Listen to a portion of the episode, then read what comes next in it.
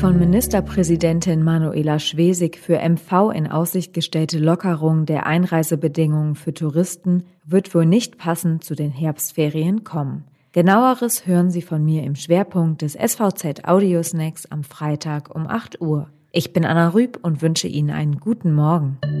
Weitere regionale News im Überblick. Nachdem am vergangenen Montag die Leiche eines 65-jährigen Mannes in der Rostocker Unterwarnow gefunden worden war, liegt nun das Ergebnis der Obduktion vor. Nach Angaben von Polizeisprecherin Sarah Schüler trat der Tod durch Ertrinken ein. Ermittler bargen den 65-jährigen alten US-Amerikaner und stellten bei ihm eine geöffnete Hose fest. Der Mann soll beim Urinieren von der Hafenkante in das Wasser gestürzt und dann ertrunken sein. Die von Ministerpräsidentin Manuela Schwesig für MV in Aussicht gestellte Lockerung der Einreisebedingungen für Touristen aus Corona-Risikogebieten kommt wohl nicht zu den Herbstferien. Ein solcher Schritt sei abhängig von den Fallzahlen und die haben es derzeit in sich. Gestern hatten die Gesundheitsämter 6.638 Neuinfektionen an das Robert Koch Institut gemeldet.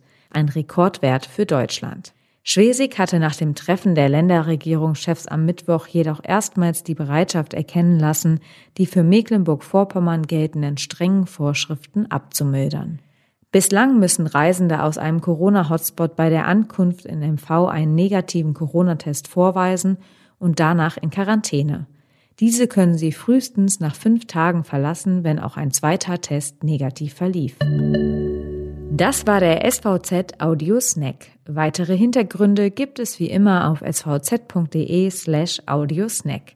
Die nächste Folge hören Sie Montag früh. Bis dahin wünsche ich ein schönes Wochenende.